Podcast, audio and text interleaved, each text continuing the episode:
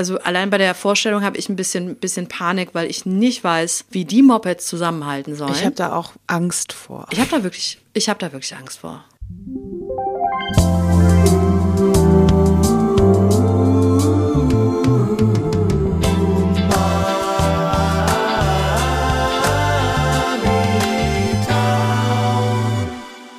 Herzlich willkommen zu Umami Town, der Podcast, in dem wir in dieser Episode darüber sprechen, was ein Arancini, ein italienischer Risottoball mit einem Knödel gemeinsam hat oder einem Kloß außer der Form. Hi Jule.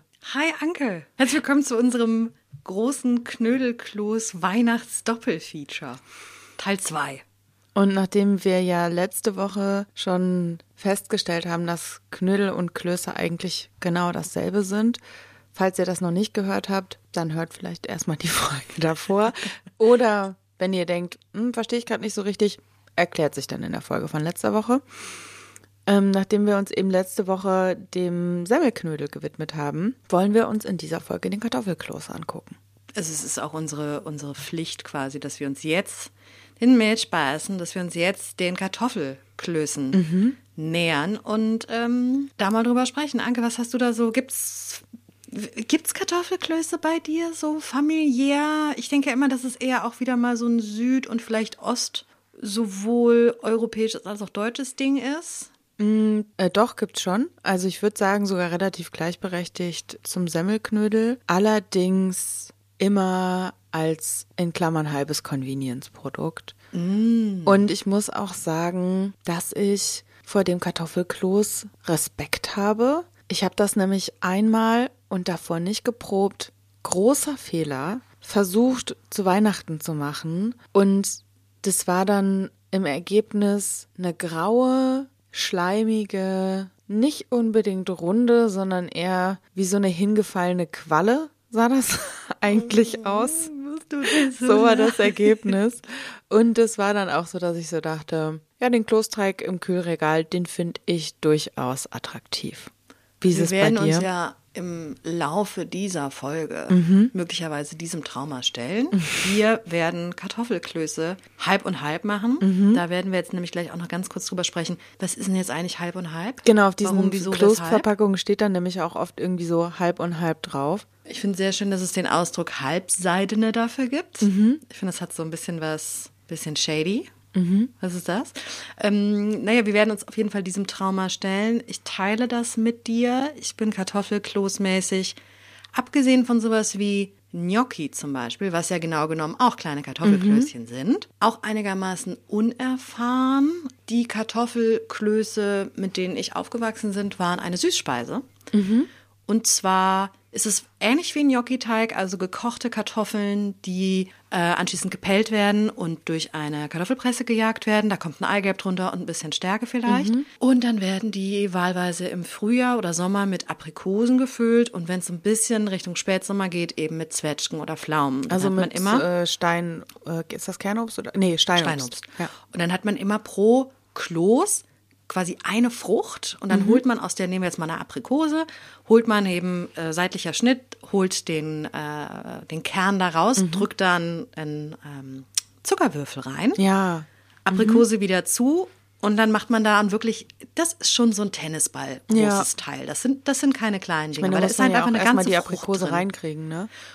Nur, und dann werden die, wie, wie alle anderen auch, in äh, Wasser einmal aufplupsen, Prise Salz dran, nicht übersalzen und dann werden die so siedend äh, gegart, auch so 20, 25 mhm. Minuten. Und dann kommt da natürlich eine ganz fantastische Schmelze dran aus Butter, Paniermehl, Zucker und einer Prise Zimt. Mhm. Und ich habe das wahnsinnig geliebt, wenn meine, ja, tatsächlich mal wieder Grüße an meine Mutti, wenn die sich die Mühe gemacht hat und eben, es gab immer die Zwetschgen-Edition mhm. einmal im Jahr und da habe ich mich immer wahnsinnig drüber gefreut. Und das ist etwas, was ich auf jeden Fall mitgenommen habe. Und ich mache mindestens einmal im Jahr die Aprikosen mhm. und auch einmal die Zwetschgenversion. Und es ist aber, glaube ich, klassisch was Österreichisches. Ja, ich ähm, kenne das auch, dass da nicht nur Kartoffel reinkommt, sondern manchmal auch ein Topfen. Oh. Also so ein etwas abgehangenerer und vielleicht auch sogar fetterer Quark noch. Also, ja, Topfen so hat, was hat Topfen denn? 40 Prozent Fett? Also es ist auf jeden Fall ein fetter Quark. Mhm, genau, aber ich be beheimate das auch so in Österreich, mm. wo dann ja eben äh, ist die Aprikose die Marille ja. oder sind das unterschiedliche? Nee, nee. die Aprikose okay. ist die Marille. Das ist dann der klassische Marillenknödel. Marillenknödel. Oder auch ein Topfenknödel mit einem Zwetschgenröster. Mhm. Ähm, das ist dann eine Art Zwetschgenkompott. Mhm. Auch oh, so lecker. Ja, finde ich, find ich super. Und ich war ja letzte Woche in diesem Rabbit Hole, wo ich da mal in der Südtiroler äh, Kapelle vorbeigegangen bin und mir Fresken angeguckt habe. Und äh, Große Umamitown Klassenfahrt steht an. bei meiner Recherche, als ich halt rausfinden wollte, was ist denn jetzt der Unterschied zwischen Knüllen und Klößen, bin ich irgendwann an einem Wikipedia-Artikel vorbeigekommen, Jule. Dieser Wikipedia-Artikel, der existiert nur auf Englisch. Und dieser Wikipedia-Artikel, der heißt List of Dumplings. Ich hänge an deinen Lippen quasi. Und Dumplings, das ist ja eine große Glaubensfrage, was da jetzt zugehört. Es ist eigentlich sowohl der Kloß wie auch der Knödel, sowohl das Semmelding wie auch das Kartoffelding, eigentlich ein Dumpling. Die heißen ja auch auf Englisch, da heißen ja Knödel einfach Dumplings. Also das, was die, wenn wir irgendwie so, keine Ahnung, Sauerbraten mit Klöße essen oder Knödel mit äh, Pilzrahm, dann heißt das einfach alles Dumpling. Und man denkt so, ja, ist ja schön, dass ihr alles Dumpling nennt, aber Genau, können wir da vielleicht mal ein bisschen. Ich habe, glaube ich, auf vielen Karten auch dann ähm, so eine, also es steht ja dann, wenn man selber irgendwo Tourist ja. ist, dann steht ja ganz gerne unten dann so, ein, so eine englische Übersetzung von mhm. irgendeiner Menükarte drunter und dann finde ich, liest man sehr, sehr häufig Potato Dumpling und es ist alles. Es ist Gnocchi, Schupfnudel, ähm, also alles, wo irgendwie so eine Kartoffel einmal dran vorbeigelaufen ist, ist irgendwie ja. ein Potato Dumpling. Also es ist ein bisschen unübersichtlich. Ich sag mal, Jule, das denkst du jetzt, dass das alles ist, ne? Aber wenn du mal vor diesem Artikel sitzt, ja, dann, dann steht da erstmal, ich übersetze das jetzt so sehr frei, dass das wird erstmal als Broad Class of Dishes, also ein, ich sag mal, eine große Variation von Gerichten, mhm, die bestehen aus Teigstücken, die um eine Füllung rumgewickelt sind, mhm. oder aber die aus Teig ohne Füllung bestehen, was ja dann auch so wieder alles ist. Aber ist Und, das dann nicht auch eine Maultasche? Ja, pass mal auf. Ist eine da kommen wir ich gleich zu. Da kommen wir gleich zu.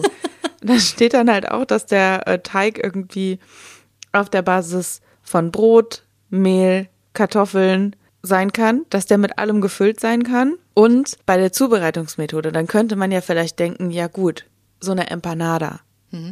die irgendwie aus dem lateinamerikanischen Raum kommt, die wird ja nun manchmal gebacken. Sind wir da noch im Dumpling-Bereich? Ist ein Dumpling nicht was, was gekocht oder frittiert wird? Mhm. Nein. Mhm.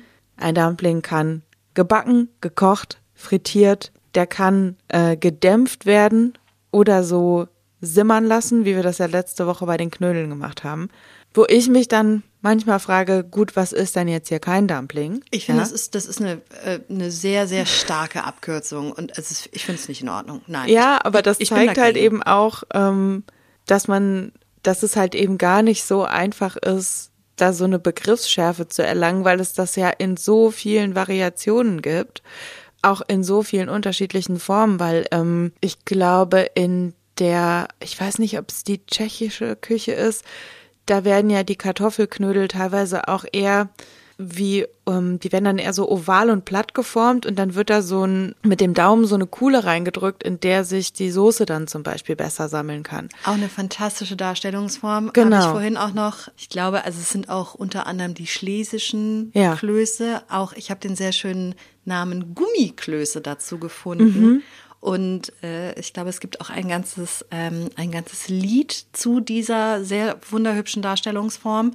Und da ist aber natürlich auch wieder von zu Region zu Region mhm. unterschiedlich, wie hoch der gekochte, wie hoch der rohe Kartoffelanteil mhm. in diesen Klößen drin ist. Und natürlich äh, kann ich mir durchaus vorstellen, dass es in jedem osteuropäischen Landkreis da irgendeinen anderen Namen für mhm. gibt. Und ich bin einfach gerade sehr froh, dass wir über den über einen ähnlichen Kloß sprechen. Und ich würde ihn gerne probieren. Ich auch total Mit gerne. Soßenkuhle drin. Genial. Ja, Soßenkuhle finde ich eine Beste gute Erfindung. Aber auf dieser Dumplingliste, da stehen halt zum Beispiel auch die Arancini drin. Und die Arancini als Dumpling, das ist ja nun ein Risottoball, der gefüllt wird, dann paniert und frittiert wird. Da steht aber auch die Calzone als Dumpling drin. Also was ja im Prinzip Pizzateig ist, der gefüllt ist. Wer denn dafür verantwortlich? Wahrscheinlich verschiedene Kontributoren, wie immer bei Wikipedia, aber tatsächlich Puls. steht Puls. in diesem in Calzone dieser Liste als Dumpling? Calzone.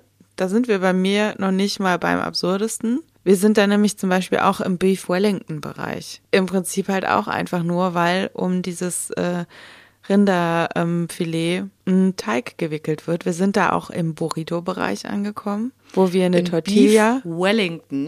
da werden zweieinhalb bis drei Kilo Rindfleisch mit Blätterteig umwickelt und das bezeichnet irgendjemand als Dumpling.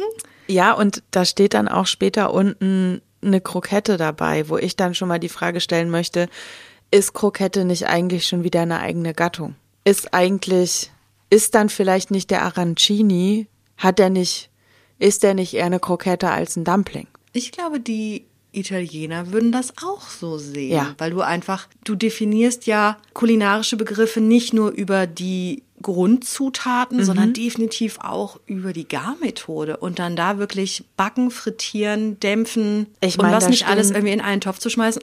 Ich finde, da macht sich diese Liste oder die Autoren, AutorInnen dieser Liste, die machen sich das wirklich ein bisschen, ein bisschen sehr Ja, einfach. beziehungsweise, also ich finde, wenn man sich dann da mal so ein List bisschen reindenkt und dann auch versucht zu sagen, wo sind denn jetzt die Trennschärfen, dann ist das halt irgendwann auch nicht mehr so einfach, ne? Weil es gibt ja schon auch so verschiedene, ähm, zum Beispiel Wontans, die man ja auch frittieren kann, wo ich dann wieder sagen würde, ist für mich dann, gehört dann irgendwie zur Dumpling-Familie? Liegt das dann für mich daran, dass da der Teig frittiert wurde? Also ich habe schon das Gefühl, dass es auf jeden Fall super schwierig ist, das, das irgendwie voneinander abzugrenzen. Für mich fühlt sich aber auch verhältnismäßig absurd an, dass da dann ein Burrito oder ein Beef Wellington zum Beispiel draufsteht. Aber also, wenn ihr euch mal spüren wollt, dann könntet ihr euch diese Liste angucken. Ich hau die einfach aus Spaß mal in die Shownotes. Da kann man einfach ein kleinen bisschen Aufreger fassungslos vorsitzen und dann vielleicht auch für sich mal überlegen, so als kleine Denkhausaufgabe, was wäre denn für mich so die Definition eines Dumplings? Ich muss gerade noch über diese Teigtaschensituation nachdenken, weil für mich ist, für mich ist vollkommen klar, dass alles, was in irgendeiner Weise teigtaschig ist, ist auf gar keinen Fall ein Dumpling, weil es halt eine Teigtasche ist. Jetzt kann man sich aber natürlich auch wieder Ja, die wenn man Liste dann nämlich der bei sowas wie. Bause ist, das sind ja im Prinzip auch gefüllte Dinger und dann kann man natürlich auch die Frage stellen, ist das jetzt noch eine Teigtasche? Ist das schon ein Dumpling? Da stolpert man dann manchmal auch über. Und letztendlich ist ein Beef Wellington eine sehr große Teigtasche. Genau, also Halt aus Blätterteig. Ahnung. Aber ja, Na gut. das ist auf jeden Fall diese äh, ominöse Liste. Was wir auf jeden Fall sehr viel genauer eingrenzen können, ist das, wie das jetzt mit dem Kartoffelkloß ganz genau aussieht. Mit halb und halb, mit roh und mit gekocht. Genau, wir sprechen heute, äh, weil ne, wir versuchen es ein bisschen auseinander zu dividieren. Wir sprechen heute über den Kartoffelkloß. Das heißt, die Grundzutat ist definitiv die Kartoffel. Die mehlig kochende Kartoffel. Die mehlig kocht, wir brauchen Stärke. Das heißt, wir brauchen äh, eine mehlig kochende Kartoffel, ganz genau. Ich habe ja gerade schon mal die österreichische, die süßen Klöße eben mit einer Aprikosenfüllung angesprochen. Das ist ein klassischer Vertreter für die komplette der komplette Teig wird aus gekochten Kartoffeln gemacht. Und da ist es sehr, sehr sinnvoll, weil wir wollen möglichst wenig Feuchtigkeit in diesem Teig haben.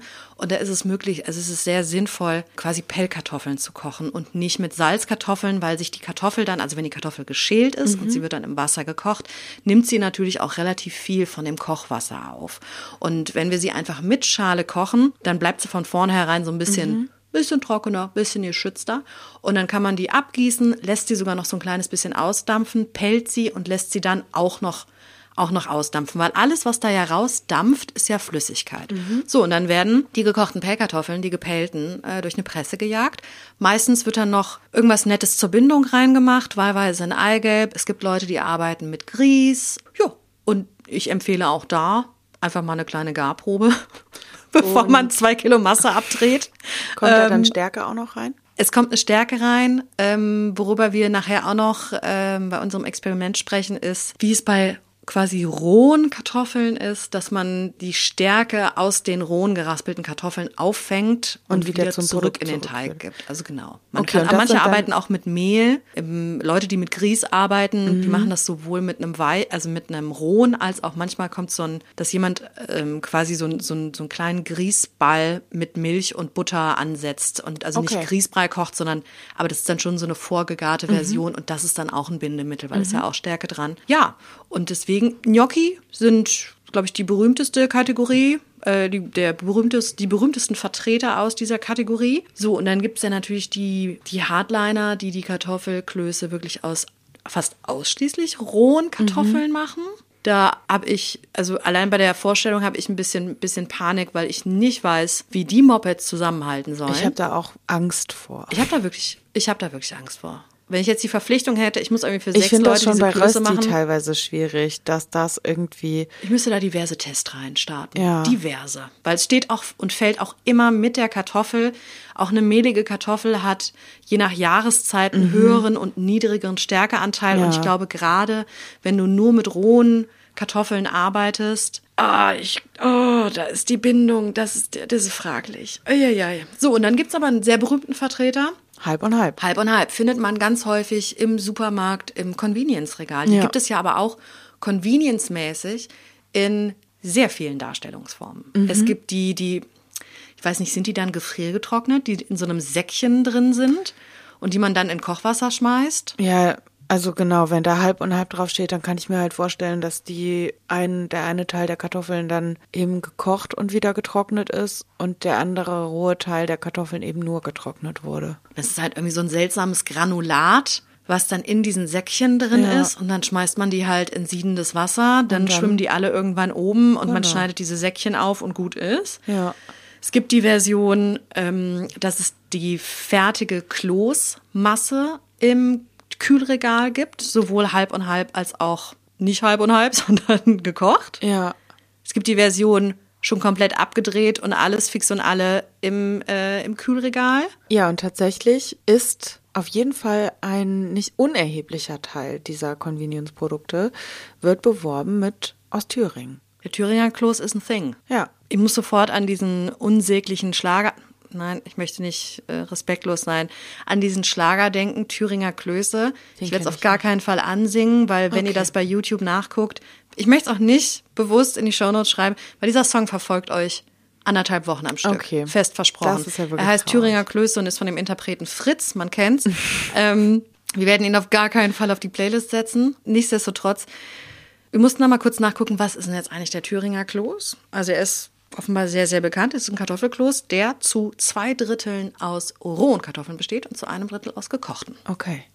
Und die wichtigste Information, die ich im Zusammenhang mit den Thüringer Klößen gefunden habe, ist, dass am 1. Mai 2010 der größte Thüringer Kloß weltweit gegart wurde in Jena. Leute lieben einfach große Sachen, ne? Und das Kochgefäß war ein Glaszylinder aus Schottglas. Die Garzeit betrug acht Stunden und das Ding hatte 365 Kilo. Ja, das ist ähm, alles, was ich zum Thüringer Kloß beitragen möchte.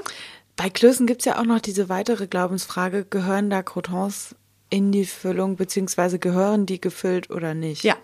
Wie ist deine Antwort? Bei uns gab's die ungefüllt. Hat mich jetzt nicht so gestört, dass da keine Füllung drin war. Aber als ich nur annähernd gesagt habe, wir sprechen bald über Klöße, habe ich sofort unter anderem die Nachricht bekommen, also das Wichtigste an Klößen ist ja wohl der Croton in der Mitte, beziehungsweise die Crotons, wo ich so dachte, ah, okay. Ich wusste nicht, aber es ist anscheinend wirklich auch so, ein, so eine Glaubensfrage. Wie stehst du zum Croton? Gab's das bei dir? Ich überlege, ich glaube, die zwei Mal, wo es wirklich Kartoffelklöße gab, waren Croutons in der Mitte. Und ich fand es super. Und deswegen, also wir ziehen es ja heute auch mit Crouton durch. Genau. Ich bin mal gespannt, wie das uns reingeht. Ja, ja. und wie das uns nachher auch Es gefällt, ob wir denken, der Croton, der bringt das jetzt wirklich aufs nächste Level. also wir sind, wir sind jetzt schon ein bisschen aufgeregt, weil also der Kartoffelkloß ist wirklich, es ist keine sichere Bank. Noch nicht mal für uns. Noch nicht mal für uns. Und wir haben jetzt das auch nicht siebenmal getestet, sondern ähm, Ich habe es einmal getestet und sagen wir mal so, es gab Optimierungsbedarf. dann machen wir das jetzt einfach das zweite Mal. Bevor wir in die Küche rüber flitzen, habe ich noch eine, eine kleine Frage. Und zwar, wir haben über die Füllung gesprochen. What about Schmelze? Also Garnitur, außenrum, Topping. Bist du jemand eher, der Kloß kommt aus dem Wasser raus und landet auf dem Teller? Braucht der Kloß noch eine kleine Schmelze? Oder meine allerliebste Lieblingsgarnitur ever, und ja, Köche sprechen von Garnituren, ansonsten niemand, ist die polnische Garnitur. Die was ist? Die polnische Garnitur besteht aus ähm, einer Schmelze, also zerlassene Butter mit Paniermehl und da kommt gekochtes, gehacktes Ei drunter.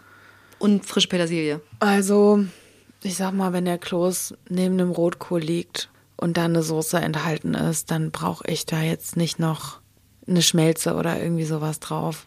Das ist dann für mich, glaube ich, also weiß ich jetzt nicht. Der Kloß ist ja auch dazu da, um, wie zum Beispiel Fufu, einfach die Soße aufzunehmen. Als, als, als Trägermedium. Frage ich mich natürlich, ob wenn man Fufu abdreht, das ist ja dieses, ähm, dieser Maniokbrei aus Äthiopien, glaube ich, unter anderem, ob das dann auch ein Dumpling ist, aber das ist, das ist nochmal eine ganz andere Frage. Ja, ich sehe es ich sehe es ähnlich. Ich finde, sobald ein, ein Kloß, der vielleicht, ja, vielleicht kann man auch noch was anderes reinmachen, sobald ein Kloß eher quasi die Funktion als Beilage verlässt und eher so in Richtung Hauptgangsituation geht, ich finde, dann brauchen wir zwingend sowas wie eine Schmelze. Und die hätte ich dann auch gerne. Sobald der Kloß quasi wirklich Beilage ist Ja. und eher dazu da, die Bratensoße und die Rotkohl- und die Sauerkrautsoße aufzusaugen, ähm, brauche ich auch nicht unbedingt eine Schmelze. Nee. Übrigens, äh, diese fantastische polnische Garnitur aus Semmelmehl und äh, gehacktem Ei und Petersilie funktioniert auf Blumenkohl zum Beispiel auch fantastisch. So, zurück zum Kloß. Zurück in die Küche, beziehungsweise überhaupt in die Küche. Auf geht's. Wir machen halb und halb. Es, es wird 750 zu 500, ist nicht ganz halb und halb. Ähm, so, im Hintergrund blubbern hier schon unsere Kartoffeln. Es sind natürlich mehlige Kartoffeln. Wir brauchen Stärke, damit der Kloß zusammenhält. Du, liebe Anke, wirst jetzt die restlichen 500 Gramm Kartoffeln einfach mal schälen und dann reiben. Bitte pass sehr auf deine Fingerchen auf. Es, muss, äh, sollte relativ fein gerieben werden, weil wir brauchen wirklich dieses, das ganze Wasser, was da austritt. Wir brauchen die ganze Stärke. Ja, und in der Zwischenzeit würfel ich Toastbrotscheiben und mache da mal unsere Füllung draus. Ein paar Croutons. Äh, da kommen direkt mehrere Gadgets zum Einsatz, die wir letzte Woche empfohlen haben als Weihnachtsgeschenk. Weil ich werde die Kartoffeln gleich auf der Vierkantreibe reiben. Und dann, ging auch auf der Microplane. wir werden übrigens nicht gesponsert, auch wenn ich das wahnsinnig gerne hätte. ich drücke die dann gleich noch ähm, durchs Passiertuch. Ja, genau, weil dann ähm, geht da ja sehr viel Wasser raus, aber auch gleichzeitig Stärke. Das fangen wir auf und dann kann man diese Flüssigkeit einfach mal einen Moment stehen lassen. Aber nur die Stärke, ne? Ja, genau. Und dann wird sich eben am, am Topfboden oder am, je nachdem, wo man das reinschüttet, äh, wird sich am, am Boden dieses Gefäßes eben die Stärke absetzen. Und dann kann man ganz easy oben die Flüssigkeit abgießen und hat halt unten einfach reinste Kartoffelstärke. Und die geben wir auch wieder zurück in unsere Kloßmasse, damit die halt die sorgt für Bindung.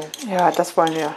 So, ich habe hier meine Toastbrotscheiben gewürfelt. Ich brate jetzt bei Oliven, äh, in, in Olivenöl. Ich brate jetzt einfach in, äh, ich habe ein Sonnenblumenöl genommen, glaube ich. So bei mittlerer Hitze an. Das dauert auch gerne mal ein bisschen, sich ein bisschen Zeit lassen. Und kurz vor knapp gebe ich Butter dazu, wie immer.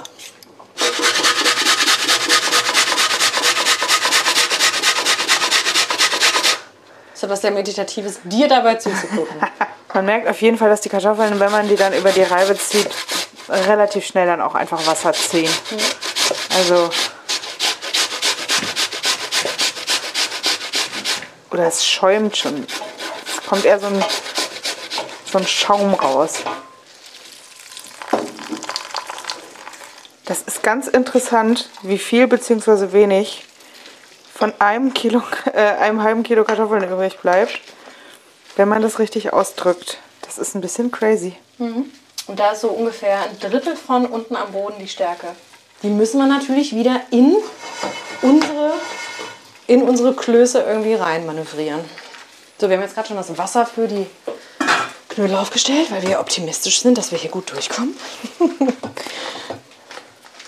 auch ordentlich gesalzen. Selbstverständlich kann man unsere Klöße auch in der servierten Methode machen. Das geht natürlich genauso. Ah.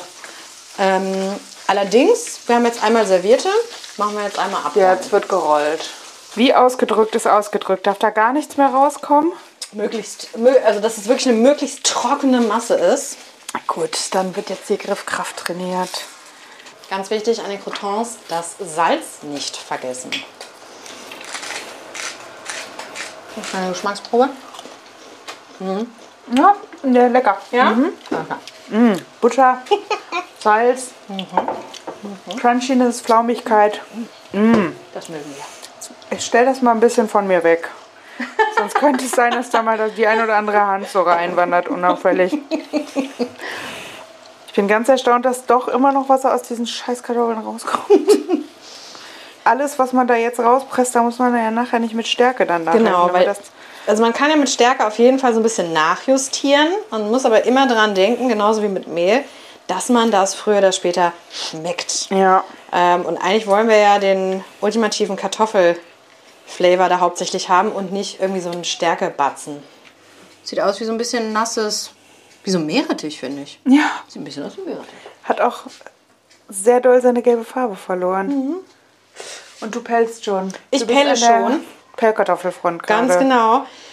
Also man kann, wenn es mal ganz schnell gehen muss und man hat gar nicht so viele, kann man die auch mit Schale in die Presse schmeißen und dann halt nach jedem Pressgang da mal eben diese, diesen großen Fetzen Schale rausziehen. Das ist so die schnelle Methode. Ich finde allerdings, dass da immer irgendwie so ein kleines Eckchen von der Schale bleibt dann da immer noch hängen und dann hast du halt einfach so ein bisschen so ein bisschen Schalenfitzel in deinem Teig, in deinem Kartoffelteig. Und natürlich ist das alles nicht so schlimm, aber wenn wir das heute zusammen machen, möchte ich es extra schön. Also schälen wir, also pellen wir, also ich. Dann, Genau, da mal Wasser abgießen und gucken, was passiert. oh, das sieht sehr gut aus. So, und da pressen wir jetzt doch direkt ähm, die noch warmen Kartoffeln drauf. Die konnten jetzt auch so ein bisschen ausdampfen. Du hast deine Kartoffelpresse extra Ich habe mitgebracht. extra die Kartoffelpresse dabei. aber natürlich. Bei mir hätten wir die durch ein grobes Sieb streichen müssen. Oh, aber so eine Kartoffelpresse ist so toll. Ich glaube, ich möchte es auch mal ausprobieren. Ja, das durch unbedingt, Die Presse zu drücken. Ich habe noch nie was durch die Presse Ach gedrückt, glaube ich. Du dann, gib Gas hier. Wir haben uns noch einen Snack verdient. so, wir rühren unsere Kartoffeln, die gekochten, die haben wir jetzt durchgepresst. Die Stärke von unseren rohen Kartoffeln, die rohen geraspelten Kartoffeln, das rühren wir jetzt zusammen mit einem Ei. Wir machen jetzt auf jeden Fall noch Salz und Muskat da dran. Und ich mache so einen, ich mache so einen Esslöffel Stärke noch. Dann verrühren wir das erstmal und dann gucken wir mal, welche Konsistenz wir so haben, wie feucht, wie trocken das Ganze ist. Und dann sehen wir mal weiter. Ich bin schon ein bisschen scharf drauf, diesen Teig zu kneten. Tatsächlich? Hast du Bock? Hast du richtig Ich Bock? schon Bock. Gehst du mit der Hand rein? Du, wir oder? können auch einmal, wir können auch einmal so hier so alibi-mäßig drin rumrühren, das geht auch. Aber ich finde, früher oder später muss man das Ding auf die Arbeitsfläche Du musst nur lupfen. So, Wir müssen halt glaube ich, auch nicht zu lange kneten. Ne? Nee, und wir müssen hier unten Ja, die, äh, und die kriegt man aber auch nur mit den Fingernägeln. die Stärke, die müssen wir da unten. Die muss ja in den Teig rein. Ich finde, der sieht schon so aus, als ließ er sich ganz gut abformen. Also mein Probedurchlauf, da war da was anderes los in der Schüssel, da muss man ganz klar sagen. Weil, also man möchte die ja jetzt auch nicht zu lange kneten, weil sonst Nee. werden die irgendwann doch dann auch so gummiartig, Genau. oder? Äh, verkleistern, werden schleimig. Genau. Und deswegen würde ich die jetzt in so eine lange Wurst rollen, damit wir sie in sechs gleich große Knödel portionieren. Okay. Klar. Man kann sie natürlich, wenn man ganz penibel ist, abwiegen. Man würde dann jetzt die Gesamtmasse wiegen und überlegen, wie viel Knödel möchte ich haben. So, und jetzt natürlich brauchen wir hier unsere kleinen Snacks. Unsere Croutons. Immer wichtig, dass man zwischendurch einen probiert. Oh, dass, dass man auch Qualitätskontrolle Auf jeden zwischendurch Fall. auch mal ein bisschen hat, ne? Absolut. So, und jetzt schnappst du dir hier, du hast ja wunderschöne acht Batzen da abgeteilt von unserem Kartoffelteig. Und jetzt drückst du die mal so ein bisschen platt in der Hand. Dann kommt er natürlich in die Mitte. So viel Croton, wie man nur packen kann. So, und jetzt muss man die Ecken natürlich hochschlagen, dass irgendwie diese Crotons in der Mitte landen. Dass sie versteckt sind. Dass die versteckt werden und nirgendwo mehr rausgucken. Und dass der Knödel halt eine gleichmäßige Oberfläche bekommt.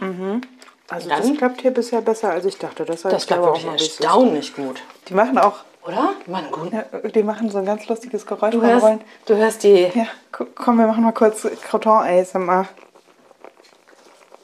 Ich muss sagen, dass mir diese Aktion hier gerade ein bisschen die Angst vorm Kartoffelklöße machen. ne? Ja, mir auch. Mir auch.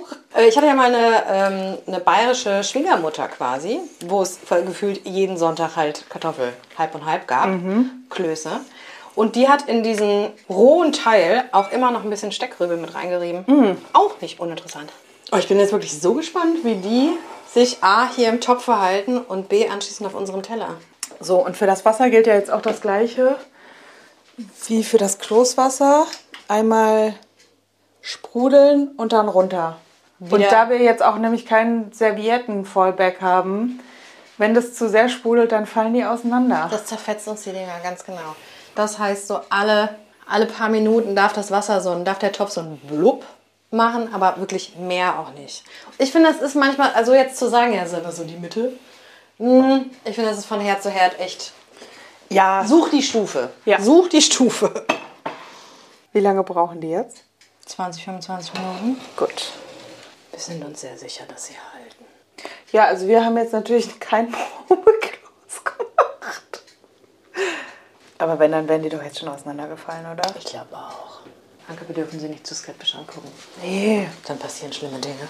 Es ist jetzt nicht so, als ähm, wäre hier nicht auch zwischendurch eine kleine Angst im Spiel gewesen, ne? Das kann man schon auch sagen. Es gab eine gewisse Stresssituation, das kann man schon mal neidlos anerkennen, ja. wir holen die jetzt mal raus.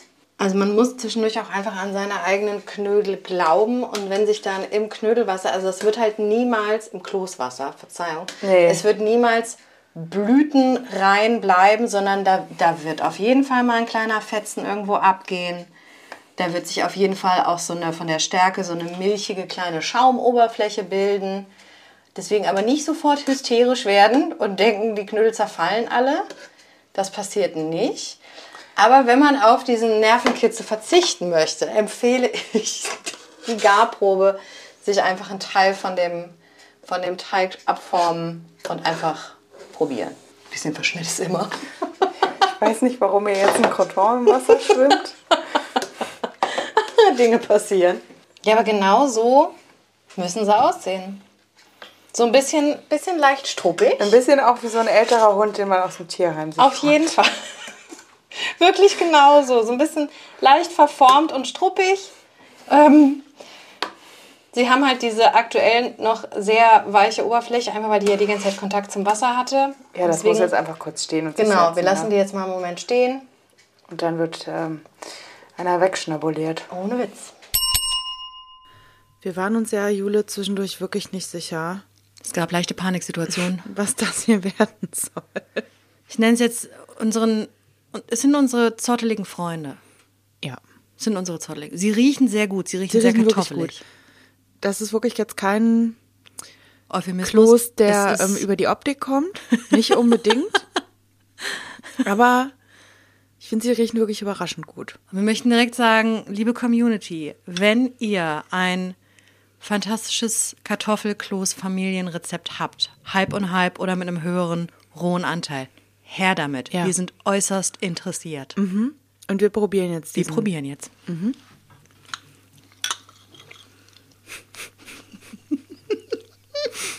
Ich muss so ein bisschen lachen, weil das ist für mich jetzt nicht so weit entfernt von der Konsistenz von Kartoffelpüree.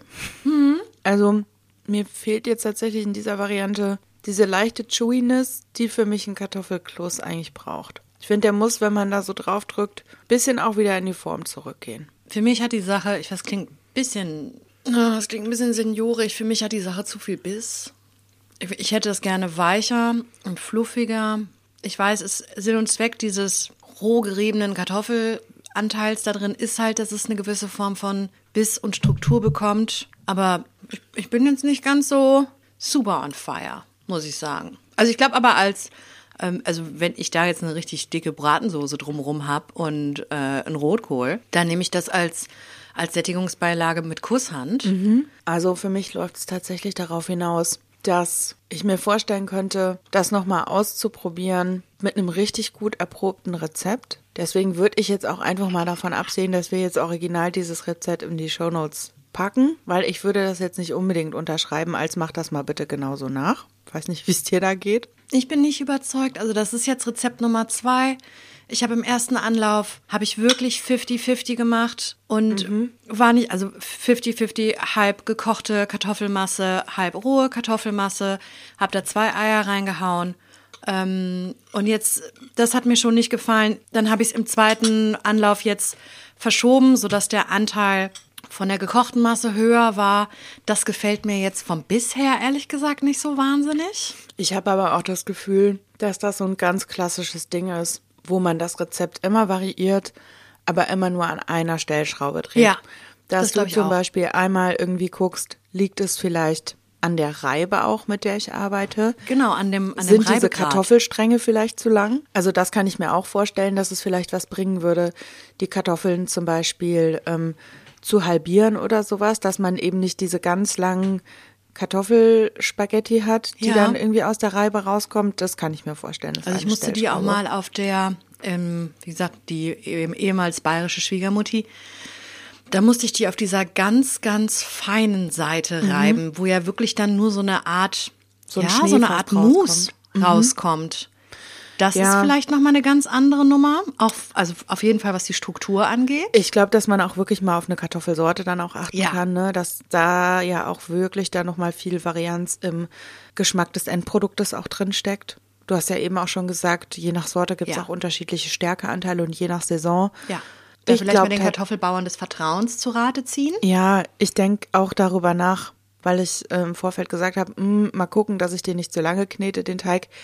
Hätte er nicht vielleicht ein bisschen länger auch geknetet werden können. Und das ist, glaube ich, sowas, da kann man sich dann, glaube ich, echt reinnörden und ja. reinfuchsen, wenn man darauf Bock hat. Total gerne. Fall. Im Idealfall hat es äh, die Großfamilie schon gemacht. Und es gibt da eben dieses seit 100 Jahren erprobte Rezept so. Und wenn man auf all das keinen Bock hat, ne, dann sage ich dir, wie es ist. Dann greife ich auch gerne zum Klosteig, der im Kühlregal steht. Ich bin da komplett bei dir. Ich verstehe dass wenn man Bock auf diese Kartoffelklöße hat man ist so ein bisschen unsicher und hat vielleicht nicht die Zeit, darum zu experimentieren, es gibt auch gar nicht so total miserable Convenience-Produkte. Also man kann da ja einfach mal hinten auf die Zutatenliste gucken, wie viel Konservierungsstoffe und so weiter sind da ja, drin. Ja, und wie lang und, die Zutatenliste ist und so, ne? Was du mir ja ähm, schon wieder gezeigt hast, fantastisches Foto von einer Fleischtheke, von einem äh, sehr, sehr guten Metzger. Unterlagen da lagen in der Auslage. Da konnte man tatsächlich einfach Kartoffelklöße kaufen, fertige, also die man dann wahrscheinlich nur noch im Wasser kurz ziehen lassen muss. Und ich bin nämlich tatsächlich, ich finde die meisten fertigen Kartoffelklöße, die es so im Convenience-Regal gibt, die finde ich zu trocken meistens. Ich finde, die werden irgendwie nicht so schön von der Konsistenz. Ich bin da tatsächlich dann eher Fan von diesem Kloßteig, den man formen und ziehen lassen muss. Vielleicht bereite ich die auch nicht so richtig gut zu. Für mich funktioniert irgendwie, ich finde, dieser Klosteig ist irgendwie so ein, so ein guter Mittelweg zwischen, man kann noch ein bisschen, da kann man dann ja auch eben Croton dann reinschmeißen, wenn man das möchte. Man kann die Größe ein bisschen selber bestimmen und so. Das finde ich irgendwie für mich jetzt ganz persönlich einen guten, einen guten Mittelweg. Ich bin da komplett bei dir. Mich irritieren bei Kartoffelklößen, egal ob der fertige Teig oder auch von Mutti selbst oder mhm. also von jemandem selbst gemacht oder eben das, das, das, das komplett fertige Convenience-Produkt. Mich irritiert immer diese leichte, diese leicht schleimige Schicht außenrum, ja. die aber einfach, die ist einfach dabei, weil das ist einfach diese Reaktion zwischen Wasser und Stärke. Ja, und das genau. heißt, so ein Kartoffelkloß, der hat außenrum, der bringt einen leichten Schleim mit. Ja, den, also manchmal hilft das ja dann schon auch, den kurz stehen zu mhm. lassen und dann, mhm. ich weiß nicht, ob es dann wieder einzieht oder ob es ein bisschen runterläuft oder mhm. sowas. Das finde ich, das funktioniert dann schon teilweise. Mm, ich habe das Gefühl, dass das nicht ganz so doll wird, wenn man die tatsächlich dämpft, mhm. weil die dann eben nicht, mhm. Die kommen dann mit dem Wasserdampf in Berührung, aber ja, das, ne? Auch interessant. Aber da kann man sich natürlich dann auch fragen, ist jetzt Dämpfen mir vielleicht auch zu anstrengend? So, wenn ich nicht unbedingt einen Dämpfer irgendwie rumstehen habe oder mir so eine Dämpfkonstruktion bauen will oder sowas. Also ich sag mal so, wenn jemand in unserer Hörerschaft ein fantastisches Rezept für uns hat, her damit. Wir probieren das dann auch gerne wirklich nochmal aus. Wirklich, unbedingt. Wenn, also alternativ, also unser Semmelknödel, der war nicht 10 von 10, der war 12 von 10. Und ich bin vielleicht auch einfach eher Team Semmelknödel und dann ist es, also es ist ja sowieso nie was Objektives, sondern immer was sehr, sehr Subjektives. Und ich glaube, ich bleib dann, ich bleib dieses Jahr Weihnachten mal wieder beim guten Semmelknödel, beim Laugenknödel genau genommen.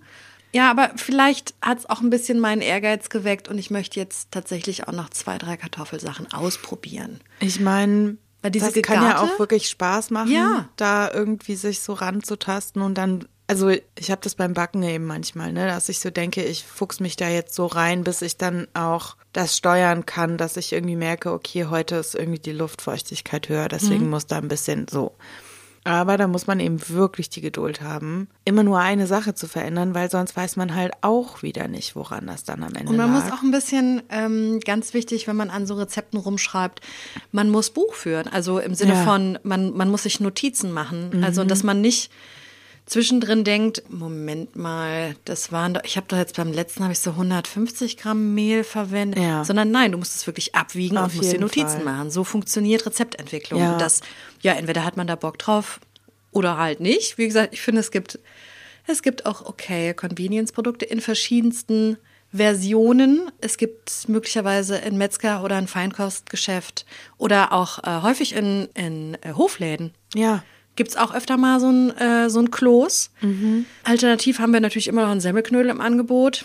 Naja, ich, ich würde gerne noch ähm, für den Fall, dass sich jemand dran macht, sowohl mit einem mit einem gekauften Teig als auch vielleicht doch selber einen Kloßteig zusammenrührt, würde ich gerne noch zwei Gadgets vorschlagen. Ein Gadget ist äh, für den Fall, dass sich jemand einen, äh, einen fertigen Teig kauft. Ich finde einen Eisportionierer immer ganz toll. Dann sind die Klöße einfach alle gleichmäßig groß. Man muss Das nicht ist, abwiegen? Es ist, genau, es ist super leicht portioniert. Es gibt kein äh, Hackmack am Tisch von wegen, Denkel ist aber viel größer als meine. Sondern nein, man hat einfach einen Eisportionierer, zack, und Mhm. den, den kann man ja auch in die Spülmaschine anschließend hauen und nächste Woche wieder das Pistazieneis damit abstechen. Also ich finde ähm, Eisportionierer super. Und das andere ist der Schlesinger, beziehungsweise die Teigkarte. Die Mhm. finde ich, ich finde, das ist sowieso ein sehr, sehr gutes Gadget, was man einfach generell mal haben kann. Ist, glaube ich, auch wirklich nicht besonders teuer. Das sind einfach diese platten Kunststoffkarten. Also die sehen im Prinzip wirklich aus. Also so wir haben ein eine lineal gerade Kante und haben darüber quasi so ein Halbrund. Genau, und die sehen auch ein bisschen aus, ma- mal wieder wie ein ähm, wie Maurer-Equipment. Ja. Womit man, wenn man gerade so eine äh, so, ein- so ein Brick drauf macht und dann und dann kommt vorne ähm, der der Mörtel raus, womit, womit man das einmal dann so wegstreicht. Ja, man kann sich auch vorstellen, dass das so ein Eiskratzer auch ist. Ja, uh, habe ich tatsächlich schon genutzt. Ja, weil das ist, ähm, in der Gastronomie sind diese, ähm, sind diese Schlesinger, diese Teilkarten, sind immer so ein, so ein ultimatives, so ein Werbegeschenk von, von so Großhändlern. Ja. Und deswegen haben sämtliche Köche haben immer so einen Schlesinger in der Hosentasche hinten drin und dann sammeln sich die natürlich an und es gibt durchaus sehr viele Menschen, die so ein, also sehr viele Köche, Köchinnen, die so ein Ding im ähm, Handschuhfach vom Auto haben und damit tatsächlich Eis kratzen. Ja.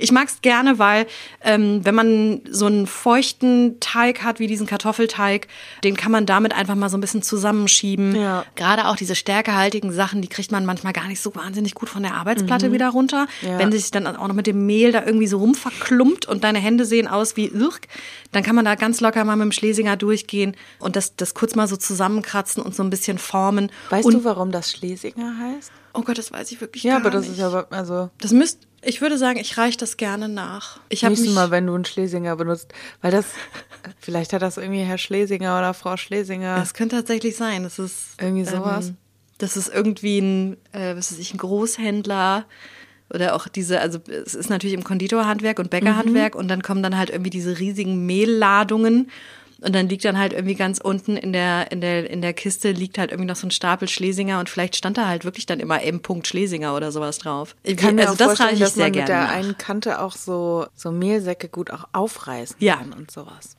Ja, und man kann auch damit super Dinge glatt streichen mal eben.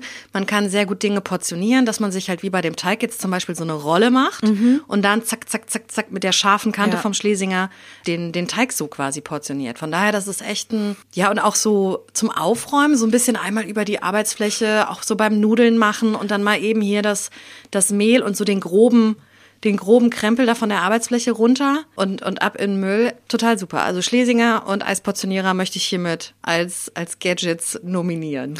Können wir fast noch mit auf die Weihnachtsgeschenkeliste Oh ja. setzen? Kostet wirklich nicht viel. Nee. Was kostet ein Schlesinger? 1,50? Ich habe das jetzt gerade mal kurz nachgeguckt. Das fängt wirklich bei unter einem Euro an, wenn du 1000 davon bestellst. Aber wir sind auf jeden Fall selbst bei der Menge von eins so bei unter 5 Euro und die bekommt man in jedem Haushaltswarengeschäft. Ja. Also da kann man jetzt wirklich noch kurz losziehen, falls man jetzt irgendwie denkt, brauche ich unbedingt noch, muss unter den Weihnachtsbaum, muss ich meine Kartoffelknödel noch mit zurichten jetzt über die Feiertage. Go for it. Und wenn es nicht die Teigkarte sein muss, die noch unter den Weihnachtsbaum wandert, falls ihr aber noch was Nettes in Buchform verschenken wollt, haben Jule und ich jeweils drei Bücher gesammelt für euch, für die unterschiedlichsten Anwendungsgebiete, die man, wenn man heute in die Buchhandlung geht, morgen eigentlich schon mitnehmen kann. Wir haben jeweils drei Bücher vorbereitet und meine Nummer eins ist Jotam Ottolenghi. Müssen wir eigentlich nicht drüber sprechen. Ich glaube, es gibt kaum jemanden, der mehr Kochbücher verkauft als Jotam Ottolenghi. Zu Recht. Wenn irgendjemand wirklich sehr, sehr gute Kochbücher schreibt und der hat ja auch sehr, sehr viele fantastische EntwicklerInnen, die für ihn tätig sind, die zum Teil selber sehr, sehr tolle Bücher, meistens im englischsprachigen Raum veröffentlichen, Ja. dann ist es halt einfach Otto Lengi. Da macht man nichts falsch. Und ich glaube, äh, also viele haben ja dieses Simple und ähm, auch dieses Test Kitchen und so weiter. Ich fange beim entweder Jerusalem an oder, ähm, und damit habe ich nicht gerechnet, das Buch heißt auf Deutsch, ich glaube, köstlich vegetarisch. Es hat so ein, finde ich, ein bisschen... Äh, so einen sehr biederen Namen dafür, dass es wirklich gar kein biederes Buch ist, sondern einfach sehr, sehr lecker, wenn mich jemand fragt, ähm, du Jule, ich brauche ein Buch, was, wo Dinge drin sind, die mich so ein bisschen inspirieren, die aber auch gut in so eine schnelle Alltagsküche irgendwie Ja. einzubringen sind. Auch irgendwie gerade Familien, wo dann ab und zu auch mal ein Kind mit am Tisch sitzt, aber man will halt nicht jeden Abend irgendwie Spaghetti mit Tomatensoße oder Nudelspaghetti essen, äh, Butterspaghetti essen, meinte ich. Ich finde, da ist das köstlich vegetarisch von Jotam Ottolenghi echt ein gutes, ein gutes Hilfs. Man kann da mal durchblättern und sich auch, ich mache da immer so Post-its rein, Ja. auch nach Farben sortiert, so Sachen für, weißt du, so, so Wochenende, wenn du mal ein bisschen mehr Zeit hast und dann kannst du auch mal, es gibt so gefüllte Quitten Oh. und äh, ja doch, ich meine, das wäre das köstlich vegetarisch. Ähm, Das heißt übrigens genussvoll vegetarisch. ach, Entschuldigung, genussvoll vegetarisch. Es finde ich aber genauso. Das ist Bieder. irgendwie so ein Titel, wo man so denkt, da ist bei der Übersetzung irgendwas schiefgelaufen. Ja, aber Ich glaube, auf ja- Englisch heißen die Plenty und Plenty More. Das ist jetzt vielleicht auch ein bisschen schwierig zu übersetzen. Ja, aber ich finde, da, da wählt auch der deutsche Kochbuchmarkt, die Verlage dahinter. Ich weiß nicht, warum sie es machen. Sie kennen ihre Zielgruppe sehr gut. Ich finde, da entscheiden die sich sehr häufig für was, ah, was echt so ein bisschen angestaubt ist. Ich erinnere mich da an diese Übersetzung von Alison Roman mit ihren fantastischen Büchern Dining In und Nothing Fancy. Und da muss da allen Ernstes so ein, so ein Störer, also auf dieses sehr schöne Titelbild, muss noch so ein, so ein kreisrundes ähm, Grafikelement drauf, wo dann irgendwie raffinierte Rezepte draufsteht. Da, oh, da geht mir das Messer in der Tasche auf. Wie kann man denn sowas Schönes wie Nothing Fancy, was einfach alles sagt, und dann muss da raffinierte Rezepte für, für den Alltag Aber oder heißt irgendwie das dann auf noch Deutsch drauf. auch Nothing Fancy? Ich glaube, das haben sie tatsächlich gelassen.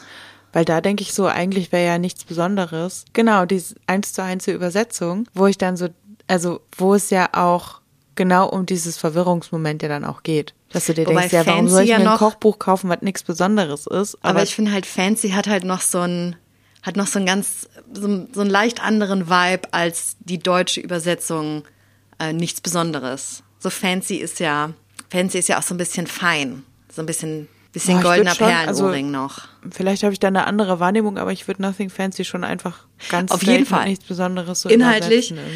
Aber ich finde irgendwie, das, ja, ich finde das, das, das Englische hat noch so ein bisschen anderen, Mhm. anderen, anderen Vibe. Ich glaube tatsächlich, muss ich nochmal nachgucken, das haben sie gelassen, aber sie mussten halt auf jeden Fall mhm. irgendwo noch das Wort raffiniert unterbringen, was ich fürchterlich finde. Naja, und jetzt. Und bei Jutta Ottolenghi ist es eben das genussvoll, was Genussvoll vegetarisch. Nichtsdestotrotz, lasst euch davon bitte nicht abschrecken. Es ist ein fantastisches Kochbuch. Ich habe davon, ich glaube, ich habe aus kaum einem Buch so viel wahlweise nachgekocht oder mir geschnappt und für mich irgendwie adaptiert ähm, wie aus tatsächlich diesem vegetarischen Kochbuch von Jotam Ottolenghi. Ähm, sei es so ein, äh, so ein ganz fantastischer Coleslaw, ähm, auch so ein, so ein Wildreissalat mit allerlei Nüssen und Kräutern. Ja, das ist mein Tipp Nummer eins für Leute, die vielleicht mal ein bisschen Inspo brauchen für eine, für eine bisschen ja, schnelle Alltagsküche. Ich habe als erstes ein Buch dabei, wo wir bei deutschen Übersetzungen sind. Das heißt auf Deutsch das Brot.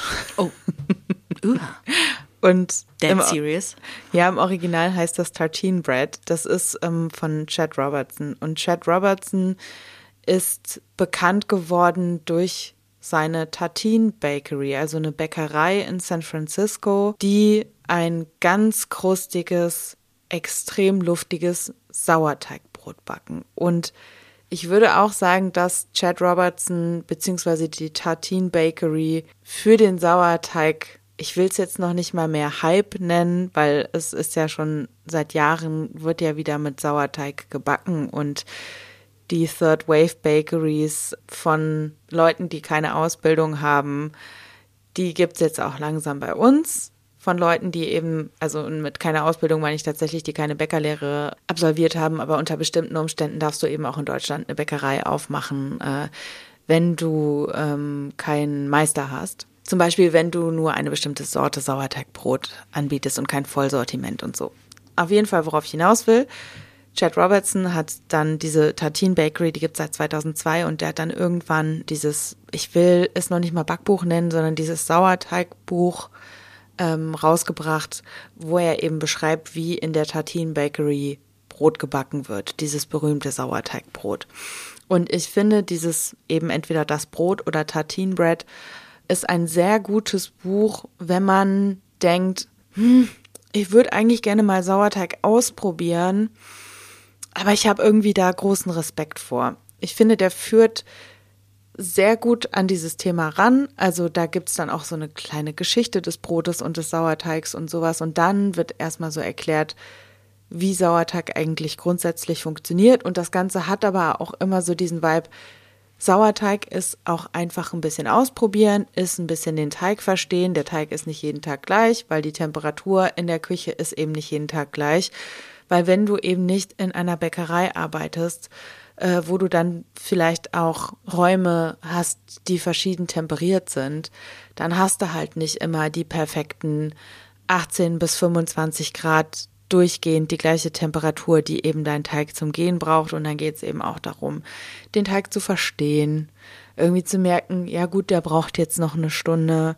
Und mir hat das sehr geholfen, auf eine gute Art so den Respekt vor Sauerteig zu verlieren. Und da ist eben auch so ein Grundrezept für Sauerteig drin, was man dann eben abwechselt, äh, was man dann eben auch abwandeln kann. Da kann man mal irgendwie mit einer höheren ähm, Hydration, also einem höheren Wasseranteil im Teig spielen. Da kann man mal ein bisschen eine Mehlsorte austauschen.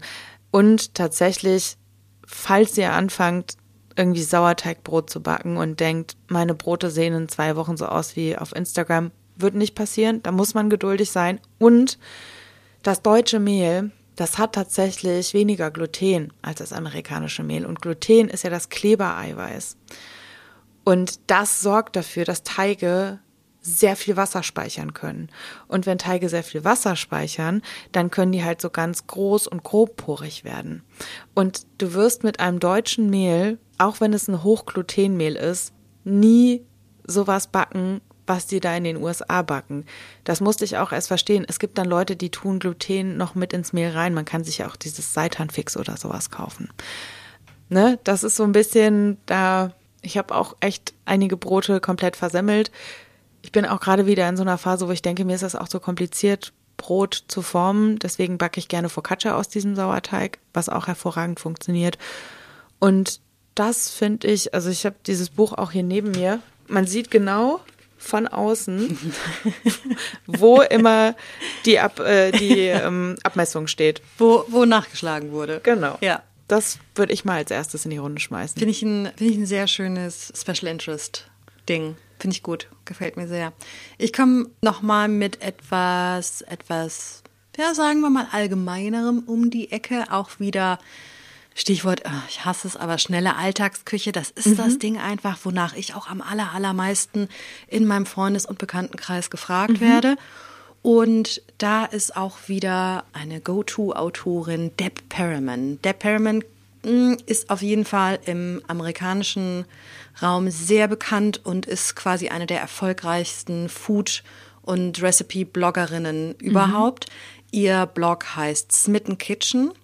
Die hat mittlerweile drei Bücher veröffentlicht. Ich glaube, die bloggt seit 15 Jahren, also wirklich schon, schon, schon lange. Die ist jetzt nicht erst seit ein paar Jahren bei Instagram dabei, sondern die macht das ja. schon, ja, seit, also bestimmt seit Ich habe auf jeden Jahren. Fall auch schon viele Sachen von Smitten Kitchen, von dem Blog gekocht, auch vor 100.000 Jahren. Und ich mag der Perriman aus vielen Gründen sehr. Ich finde die unfassbar sympathisch. Die hat eine ganz nette Schreibe, aber die schreibt dann halt auch nicht was weiß ich, heute ist Herbst und es fallen die Blätter und deswegen will ich Kürbis, sondern. Wenn er erst mal ähm, eine halbe Seite lesen muss, bis du mal weißt, was gekocht wird. Und ne? ihr geht's heute emotional nicht so gut und deswegen mhm. wärmt sie sich jetzt mit einer Zimtstange. Also, no offense, kann ja jeder machen, wie er möchte. Ich mag an den, den Geschichten von der Perriman, das ist, ähm, sie erklärt immer, wo sie das Rezept quasi her hat. Also mhm. Also auch wenn sie von Martha Stewart irgendwas nachmacht, dann erzählt sie dir das total transparent. Ja. Das finde ich schön. Oder auch ganz häufig, dass sie mit ihrer Familie oder mit Freunden irgendwo essen war und hat dann in irgendeinem ähm, äh, levantinischen Restaurant irgendeine Spezialität gegessen und das hat sie so verfolgt, dass sie sich fortan äh, dahinter gefuchst hat und hat versucht, das Ding nachzukochen oder dass sie dann halt irgendwann mal den Mut hatte, da den Küchenchef, die Küchenchefin mhm. anzuhauen und hat versucht, irgendwie an das Rezept zu kommen. Und das finde ich äh, tatsächlich cool, zum einen, weil das eben Quellen offenlegt, ne? Ja. weil das eben nicht so ist, so ja, ich bin hier die Superköchin und das kommt alles nur aus mir. Und zum anderen ist es ja auch cool, wenn man weiß, wo das herkommt, weil das ja auch cool ist, um dann vielleicht weiter zu recherchieren, wenn man auch mal gucken will, was da noch geht. Oder wenn man dann halt, also sie, sie wohnt in, in New York und wenn man dann halt in äh, New York vielleicht irgendwann mal sein sollte, kann man sich auf jeden Fall ab und zu mal eine kleine Notiz machen, sich mhm. denken, ich glaube, ich möchte mal in dieses Restaurant, ich möchte mal das Lemon Chicken äh, in dem und dem Restaurant mhm. essen oder sowas. Ähm, das mag ich sehr. Sie, ich finde, sie hält sich für eine Bloggerin, äh, sind diese, diese Texte dazwischen wirklich angenehm kurz. Und sie schreibt auch immer, also man kann das auch wirklich locker überspringen, aber ich empfehle da auch ab und zu mal reinzulesen. Das macht sie in ihren Kochbüchern auch.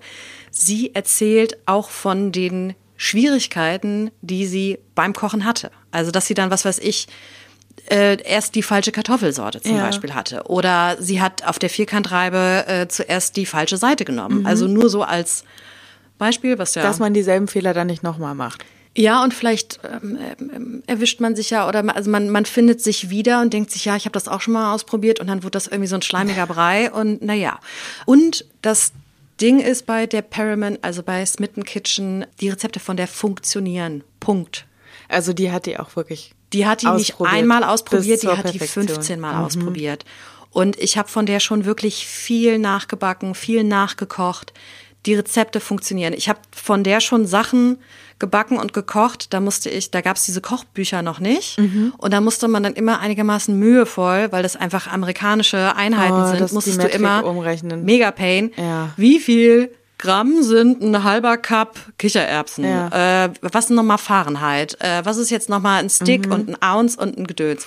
Und dann habe ich immer mit irgendwelchen ähm, Umrechnungstabellen gearbeitet und mittlerweile überarbeitet. Ich glaube ehrlich gesagt, sie hat sie schon mittlerweile alle überarbeitet. Ja. Und dann steht in Klammern die Grammzahl. Ich glaube, Fahrenheit kann man mal eben schnell gegen googeln, das ist okay, aber also sie, sie. Ja, bei Cup ist man da ja dann auch bei Volumen und oh. da ist dann natürlich ein halber Cup Kichererbsen ist nicht gleich ein halber Cup Mehl. Ja, genau. Nee. Sau nervig. Ähm, ja, jedenfalls, sie hat das auf dem Schirm und passt wirklich Stück für Stück alle ihre Rezepte an. Ihre Kochbücher sind zum Teil auf Deutsch über, übersetzt. Ich glaube, also sie hat drei. Ich habe gerade gesehen, dass ähm, das dritte kenne ich noch nicht. Es heißt Keepers. Ich finde, es klingt fantastisch. Mhm. Ich habe die ersten beiden Und ähm, vor allen Dingen fing ich an mit dem, es heißt auf Deutsch mal wieder eine kleine Küche in New York, eben weil sie, als, also das ist so ihre mhm. Blogger-Persona, mhm. Bloggerin-Persona. Ähm, ich finde sie sympathisch, ihre Rezepte funktionieren eins zu eins. Ich mag ihre Art zu kochen sehr, sehr gerne. Und ja, ich finde, das ist auch wieder so ein, so ein gutes Ding, wo man mal so reinblättern kann. Und mhm. es ist unterteilt in mal hast du Bock auf irgendwie einen Snack zum Frühstück, mal ist es ein, ein, schnelles Mittag oder ein schnelles Abendessen. Die macht sehr gute Sandwiches. Zwischendurch hat sie mal irgendwelche Cocktails ähm, und sowohl mit Alkohol als auch ohne. Äh, ich habe von ihr schon sehr viele Dinge nachgebacken. Die backt sehr, sehr mhm. gut und macht sehr schöne Cookies und Brownies. Mhm. Und ich habe von ihr unter anderem ein Kürbis-Cheesecake ich glaube, der heißt bei ihr irgendwie Bourbon Pumpkin Cheesecake, mhm. wo auch noch ein Schüsschen Bourbon drin ist. Den habe ich absolut in mein Sortiment übernommen und mache ihn äh, jedes Jahr im Herbst aufs Neue. Und die Leute feiern das Ding einfach ab. Also mein Platz zwei ist der Perriman und eine kleine Küche in New York, aka die drei Smitten Kitchen Kochbücher. Ich habe noch ein Buch dabei, das ist von, ich hoffe, ich spreche sie richtig aus, Nikki Segnet. Ich glaube, die kommt auch so ganz grob aus dem Jotam Otto Lengi Universum. Ich bin mir aber nicht sicher, weil der hat auf jeden Fall zu einem ihrer Bücher auch ein Vorwort geschrieben. Und dieses Buch, das heißt Der Geschmacksthesaurus. Was erstmal ein bisschen okay. Da geht es tatsächlich um Flavor Pairing, also um Geschmackspaarung.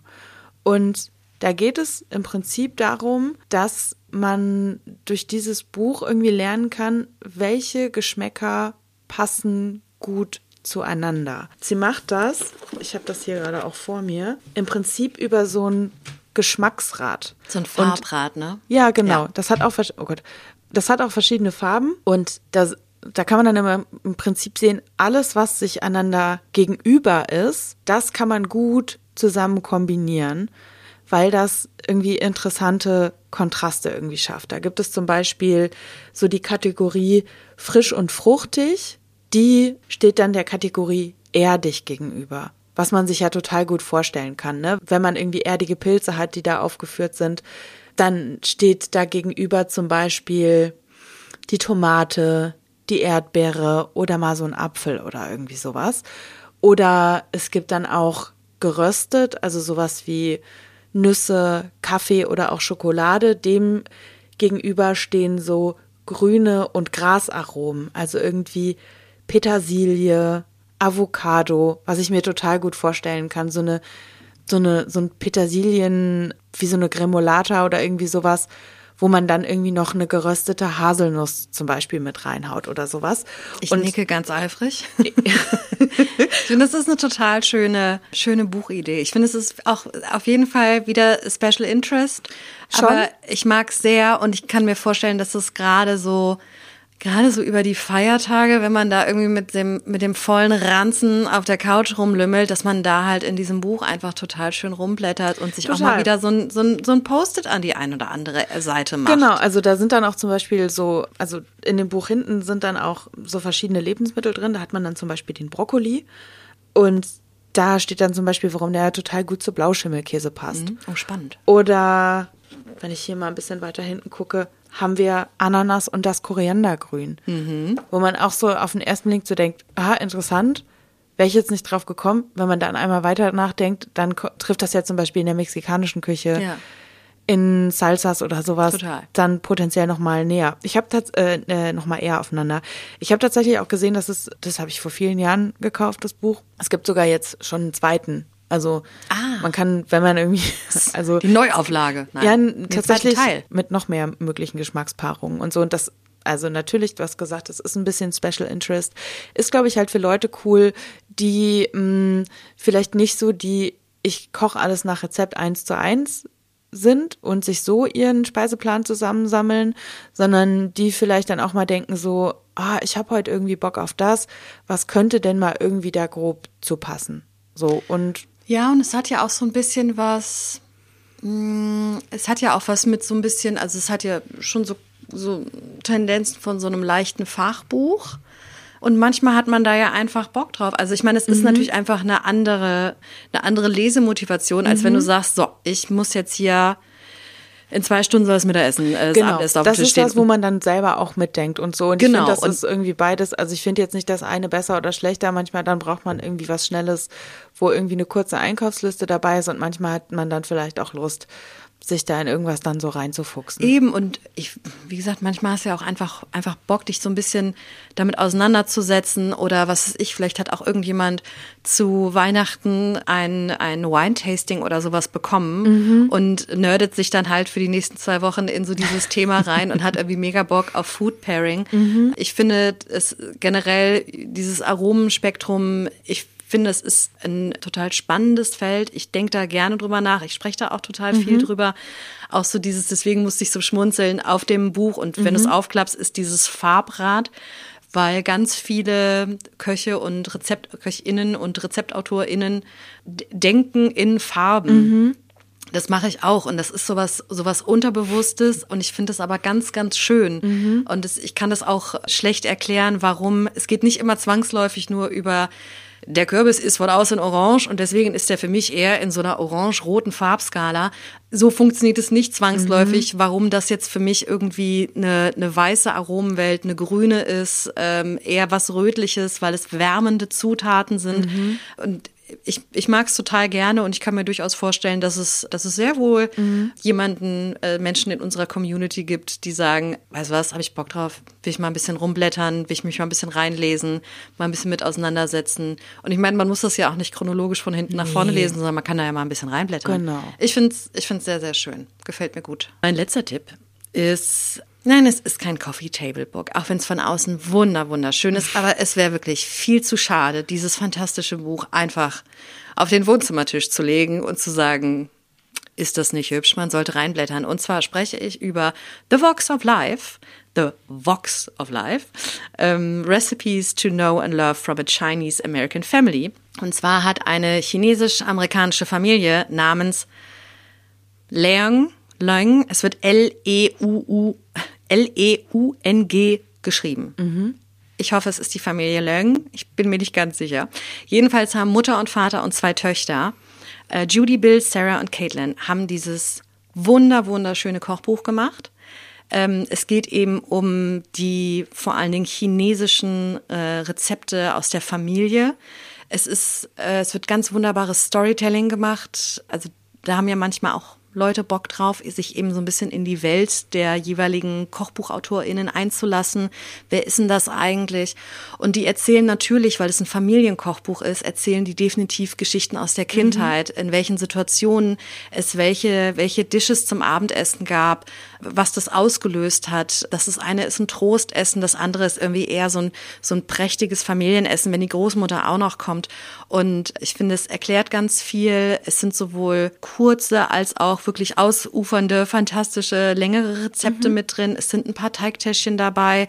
Und ich finde, man kriegt so einen sehr guten, man bekommt so einen sehr guten Eindruck, ersten Eindruck von chinesischer Küche, die aber natürlich in dieser Familie stattfindet. Also sie sagen auch direkt Chinese American und erklären dann aber auch immer, welches Rezept jetzt sehr traditionell chinesisch ist und welches dann doch so ein bisschen durch, durch die Staaten quasi so ein bisschen verändert, ein bisschen angepasst wurde und so weiter. Und ich habe davon auch schon einige Dinge, auch so Beef and Broccoli, so, so Chinese American Classics mehr oder weniger, habe ich auch schon nachgemacht. Ich finde, die haben eine ganz, ganz fantastische Ansprechhaltung und das ist so ein, das ist so ein richtiges Feel-Good-Kochbuch, gefällt mir sehr. Es ist wunderhübsch und die Dinge, die ich nachgekocht habe, haben auch alle sehr gut funktioniert. Also das ist mein Platz drei, The Vox of Life von der Familie Leung. Ich habe als letztes ein Buch mitgebracht, wo ich sagen würde, man kann das wirklich sowohl als Kochbuch wie auch als Coffee Table Book benutzen. also wir bleiben so ein bisschen in derselben Kategorie. Mm, Das Buch, das heißt Ghetto Gastro Black Power Kitchen. Und das ist geschrieben bzw. gemacht haben das drei Männer, die heißen John Gray, Pierre Serraro und äh, Lester Walker. Und Ghetto Gastro ist ein Küchenkollektiv im Prinzip aus der Bronx und die gibt es in unterschiedlichen Zusammensetzungen seit 2012. Und die Bronx ist ja so ähm, einer also ist ja so der multikulturellste Stadtteil eigentlich, den es in New York gibt. Also New York an sich ist ja eh schon multikulturell, aber in der Bronx ist das halt richtig, richtig krass. Und die Bronx hat natürlich auch diesen Ruf, dass es dort irgendwie sehr gefährlich ist, dass man da eigentlich nicht hingeht und so. Und diese Leute von Ghetto Gastro, die haben sich eben zur Aufgabe gemacht, so mh, mm, die Bronx und diese Art, wie dort gegessen und gekocht wird, so auf die Karte zu bringen, um eben auch zu zeigen, so, ey, hier gibt es eine krasse Essenskultur irgendwie, ähm, hier wohnen richtig coole Leute und hier geht richtig geiler Scheiß ab. Und die haben eben damit angefangen, dass die zum Beispiel so Partys auf der New York Fashion Week gehostet haben oder sowas. Und dass irgendwie Rick Owens, so ein äh, Designer, sich von denen das Thanksgiving Dinner äh, hat kochen lassen und so. Also die hängen dann schon auch mit so sehr coolen Leuten irgendwie ab. Und die haben eben letztes Jahr dieses Buch rausgebracht. Und es geht da eben auch so darum, so Gedanken anzustoßen, dass man irgendwie darüber nachdenkt, dass halt Essen auch was sehr Politisches ist. Vor allen Dingen als nicht weiße Person. Du hast ja eben auch schon dieses Chinese American irgendwie angesprochen. Und da kommen wir dann eben zu eher so diesem African American, ne, dieses afroamerikanische Kochen und so halt. Und Black Power ist ja auch schon im Titel drin. Und dieses Buch ist eben so eine Mischung aus, es gibt Rezepte in diesem Buch, die sind oft tatsächlich vegan beziehungsweise vegetarisch. Mm, dann gibt es aber auch Interviews und Texte, wo auch dann teilweise irgendwie politische Themen angesprochen werden. Und dann gibt es auch richtig viele, richtig geile Bilder. Also das ist wirklich, das kann man sich wahnsinnig gut angucken, weil es einfach super schön aussieht. Man kann halt super viel über die Geschichte von afroamerikanischer Küche irgendwie lernen. Und bei Rezepten, da ist dann wirklich auch, das fängt an bei einem Pizzateig beziehungsweise einem Pizzarezept, geht über ein Gingerbier, also so ein fermentiertes äh, Ingwergetränk. Da sind dann aber auch mal der Apple Pie dabei, der Tres Leches Cake oder auch äh, sowas wie Mapo Tofu, was ja eigentlich ein chinesisches Gericht ist und deren Twist ist halt immer so, ja, Mapo-Tofu wird halt in der Bronx auch gegessen, weil es da eben nicht nur äh, afroamerikanische Restaurants gibt, sondern es gibt da eben auch dann diese chinesischen Restaurants und so. Und die bringen dann quasi so ihren Bronx-Twist in die Rezepte rein. Man muss ein bisschen sagen, dass es je nach Zutat teilweise schwierig sein kann, die Sachen dann auch hier zu bekommen. Ich habe das Gefühl, wenn wir jetzt so in der levantinischen Küche sind, da sind wir mittlerweile ein bisschen entspannter so. Äh, vielleicht auch dank Leuten wie Otto Lengi, ich weiß jetzt, ne, oder beziehungsweise weil halt einfach viele Menschen aus diesen Ländern halt irgendwie nach Europa mittlerweile eingewandert sind. Äh, ich habe das Gefühl, dass das bei so US-Zutaten muss man teilweise ein bisschen suchen. Die schreiben dann aber auch, durch was man das ersetzen kann und so. Und ich finde, das ist eben ein Buch, was auch funktioniert, wenn man das einfach nur liest und da dann vielleicht nicht so super viel irgendwie nachkocht am Ende ich finde es halt ganz interessant, dass es gibt ja auch auf Netflix diese Doku, die heißt High on the Hawk. Das ist mit dem Untertitel, wie die afroamerikanische Küche Amerika veränderte. Da geht im Prinzip ein Koch und ein Journalist in verschiedene afrikanische Länder und guckt, wo die Ursprünge sind und so. Da gibt es jetzt auch eine zweite Staffel, jetzt auch, glaube ich, gerade. Und das schlägt natürlich so ein bisschen in die, in dieselbe Kerbe so rein. Und das finde ich halt ganz interessant, weil das tatsächlich was ist, wo ich ganz direkt jetzt nicht so viele Anknüpfungspunkte irgendwie habe. Ich nicke nach wie vor eifrig und habe sowohl Buch als auch Serientipp abgespeichert und würde sagen, damit haben wir doch Kann jetzt, jetzt insgesamt den Weihnachtsbaum richtig. Also der Weihnachtsbaum, der ist quasi pickepacke voll. Also ich bin begeistert. Und es fehlt noch ein Snack-Exercise. Ja. Wir müssen noch eine kleine, wir müssen noch. Es ist vielleicht bald Weihnachten, Leute, aber es das heißt nicht, dass die Hausaufgaben ausfallen. Ohne Witz, hier, Stulpen an, Stirnband auf und ab geht's. Wir haben uns aber an der Tatsache, dass die letzten zwei Weihnachtsfolgen ja schon, also da, da habt ihr jetzt ein bisschen was zu tun. Und dann dachten wir uns, dass jetzt Snackexercise in diesem Falle, mh, mm, es wird so eine, es wird so ein, so, so ein kurzes Body Bootcamp. Wirklich nur so ein paar, so ein paar Sit-Ups und dann könnt ihr euch wieder hinlegen. Und zwar ähm, sprechen wir über Croutons. Also für den Fall, dass ihr vielleicht auch Lust habt, die Kartoffelklöße zu machen und ihr möchtet die mit Croutons füllen, haben wir noch so ein paar Hacks im Ärmel für euch. Oder aber ihr sagt, nee, ich mache jetzt nur noch Salat, aber da mache ich ein paar Croutons drauf oder eine schöne Zwiebelsuppe und da kommen ein paar Croutons drauf. Haben wir eine Handvoll Ideen, how to pimp your Croutons mitgebracht. Das Schöne ist, also wir lieben Croutons nicht nur, weil sie einfach crunchy sind und zu sämtlichen Gerichten einfach noch eine, eine, schöne neue Textur mitbringen. Sie sind natürlich auch super, weil man einfach das halbe Baguette vom Vortag, die Brötchen vom Vortag, man kann Croutons aus Brezeln machen, also Open Your Mind, ihr könnt eigentlich also auch aus, aus Körnerbrötchen, es kann alles zu Croutons, aus Ja. Schwarzbrot, es kann alles zu Crouton- Croutons verarbeitet werden. Und die sind, wenn man sie vorbereitet, man kann die auch mal so zwei, maximal drei Tage in einem, ich würde sowas wie ein, wie, ein, wie ein Einmachglas, wie ein Marmeladenglas nehmen. Ja, oder so eine klassische Keksdose, ne? Geht auch. Ich würde nicht, ich würde nicht auf die, auf die Tupperdose gehen oder Nee, auf das also- Äquivalent, das würde ich nicht machen.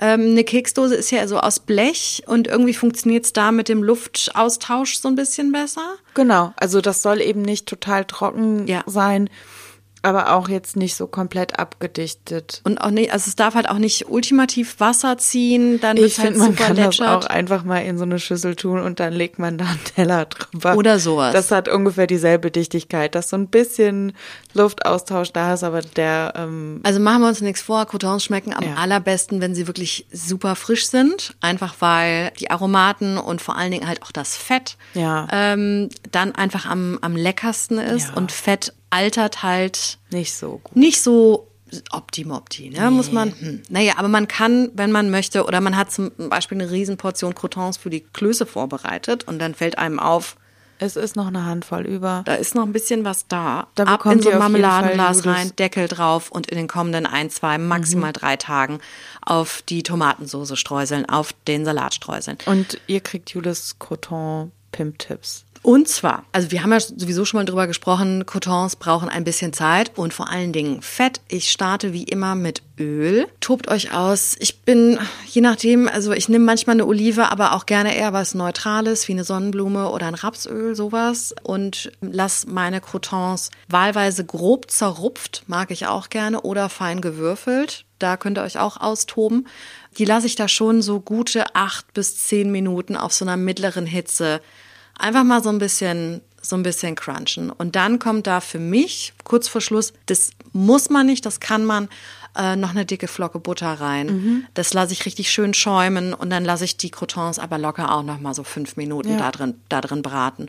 Und dann ab aufs auf so einen Küchenkrepp und ganz wichtig erster Hack kräftig salzen. Vergesst das Salz an euren Croutons nicht. Und ich verspreche euch sobald ihr euch diese Butter-Salz-Geschichte aneignet, ihr futtert den halben Teller noch ehe ein Crouton auch nur ein Salatblatt gesehen hat. Weiter geht's. Natürlich, man kann Croutons natürlich ähm, auch würzen, letztendlich zum Beispiel mit einer angerückten Knoblauchzehe. Ich würde den Knoblauch, na, ich persönlich würde ihn nicht irgendwie hacken und mit runter Nee. machen, weil er dir gerne verbrennt oder er Ja. wird zu scharf oder viel zu prägnant. Ich würde die Knoblauchzehe angedrückt mit in die Pfanne hauen und dann entlässt die ja ihren ganzen Geschmack Ja. in das Fett, wo drin, womit sich ja die Croutons vollsaugen. Und dann könnt ihr die Knoblauchzehe anschließend wieder zack rausfischen. Ähm, was ich sehr schön finde für unsere omnivoren ZuhörerInnen, mal eine kleine, mal ein kleines An Anchovilein, eine kleine Sardelle mit im Fett schmelzen lassen. Das ist gerade mit einer angedrückten Knoblauchzehe, Olivenöl und dann da wirklich aus dem Glas hier ein so ein Schlängelchen ab mit in die Pfanne geben und, und das, das, das Fischlein, das, das schmilzt tatsächlich so ein bisschen. Und da eben so grob gezupfte Croutons rein und, und äh, die können sich dann damit so richtig vollsaugen. Da dann aber vorsichtig sein mit dem Salz am Ende dann doch. Vorsichtig sein mit dem Salz am Ende. Und die würde ich nicht zwei Tage in ein Glas packen. Die würde ich subito pronto auf den Salat drauf. Ja. Gerne sowas wie so ein Caesar Salad zum Ja. Beispiel, sowas Mayonnaisiges mit dick Kapern, sowas in die Richtung.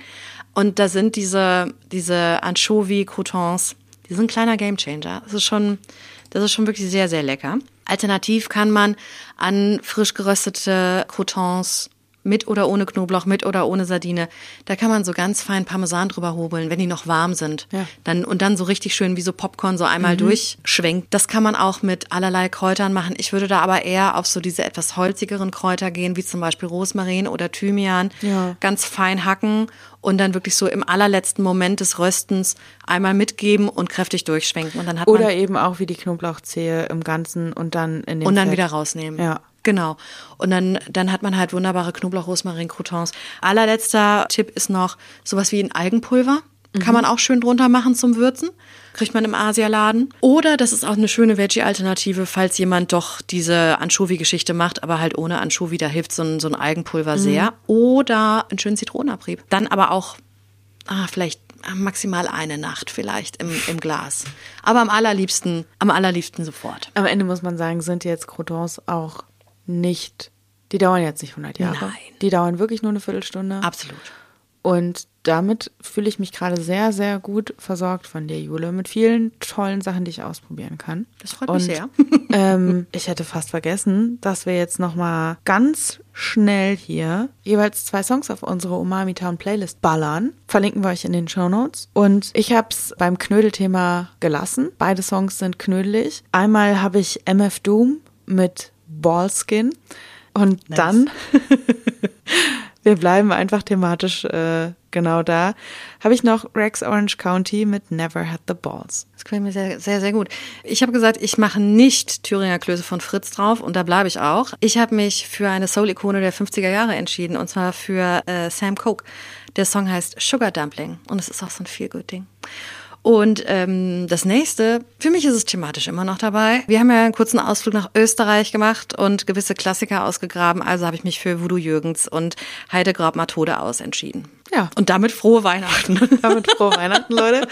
Ey, danke an euch fürs Zuhören. Wenn ihr Weihnachten feiert, feiert das schön. Macht euch das, wie ihr das wollt und nicht wie andere das wollen.